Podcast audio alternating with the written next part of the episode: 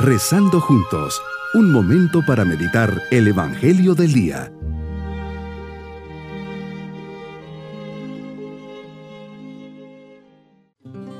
Hoy, primer lunes de Adviento, les saludo esperando que todos estén animados a comenzar este nuevo día.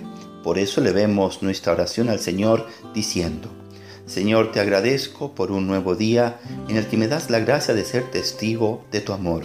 Señor, estoy a la espera Sé que estás por venir, vivo este adviento, unido en oración, que cada día te sienta más cercano y descubra tu mano poderosa ante mis adversarios, que en mi debilidad experimente tu fortaleza. Meditemos en el Evangelio de San Mateo capítulo 8 versículos 5 al 11. Jesús has terminado de hablar a la gente, entras a Cafarnaúm, un oficial romano está pasando por una pena muy grande, tiene un criado muy querido en casa, está paralítico y sufre mucho, y se acerca para pedirte que lo sanes. Cafarnaúm es una ciudad de profunda tradición e historia para los judíos. Por ser ciudad fronteriza, acuartelaba fuerzas militares de Roma precisamente uno de estos militares de espíritu abierto y por supuesto rico, pues había ayudado a edificar la sinagoga un centurión que no podía ser judío por exigencia de Roma, te pide un favor. Qué gran corazón el de este militar.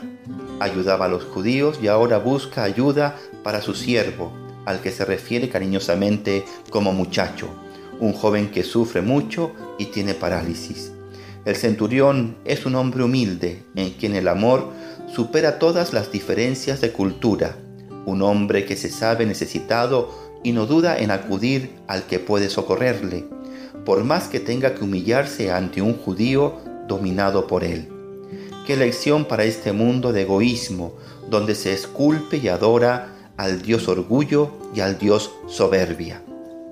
Iré y lo curaré, le respondes Jesús cómo resuenan estas palabras en este adviento que comienza, inundado de la espera de tu venida para salvarnos.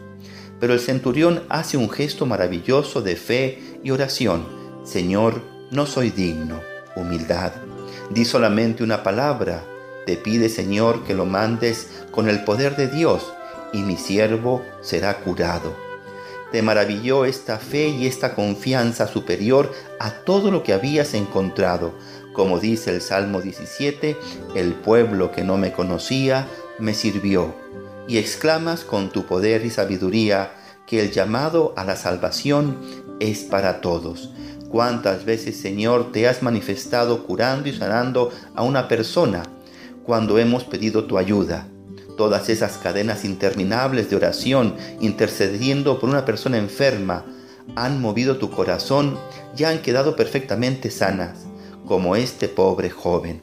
Fe y humildad, dos virtudes que esperas tengamos todos nosotros cuando te pedimos algo. Nada de arrogancia, rebeldía, impaciencia y de exigirte que actúes. Enséñame a pedirte adecuadamente para mover tu corazón. Señor, cuando te encuentras con la fe de los hombres, tu corazón se mueve a la compasión y alivias sus necesidades. Es sorprendente la confianza del centurión en ti. Supo de inmediato ante quién estaba, no dudó, no vaciló, sino que confrontó tu misericordia con una actitud de humildad. Supo reconocerse públicamente indigno de ti, pero a la vez intuyó el gran amor que tienes a los hombres. Y esta actitud de humildad y confianza plena que demostró en ti no hicieron más que ganar tu corazón misericordioso. Como complemento de esta meditación pueden ir a YouTube, El Sastre con pinta de desastre, Sembrando Esperanza 1. Mi propósito es que cada día que reciba a Jesús en mi corazón, ya sea porque oro, hago una comunión espiritual o voy a misa y comulgo, le diga que no soy digno de recibirle. Con fe y humildad le diré, sáname de todas mis dolencias, tristezas, penas y enfermedades. Yo creo Jesús que lo puedes hacer. Mis queridos niños, en este lunes de Adviento, se fijaron qué cercano es Jesús atiende a todos los que le buscan, este oficial romano, un centurión, tiene la certeza que curará a su criado y no duda en acercarse a él. Jesús, viendo la fe, confianza, amor y humildad de este oficial, lo sana, sin necesidad ni siquiera de tocarlo, lo hace a distancia. Tengan siempre la certeza que Dios escucha sus oraciones y lo que le piden. Jesús, antes de retirarnos, te pedimos que nos mandes tu bendición desde el cielo. Recibámosla con cariño y gratitud, y la bendición de Dios Todopoderoso, Padre, Hijo y Espíritu Santo, descienda sobre todos nosotros, especialmente los que están enfermitos. Que Dios nos manifieste su amor en este adviento. Bonito día.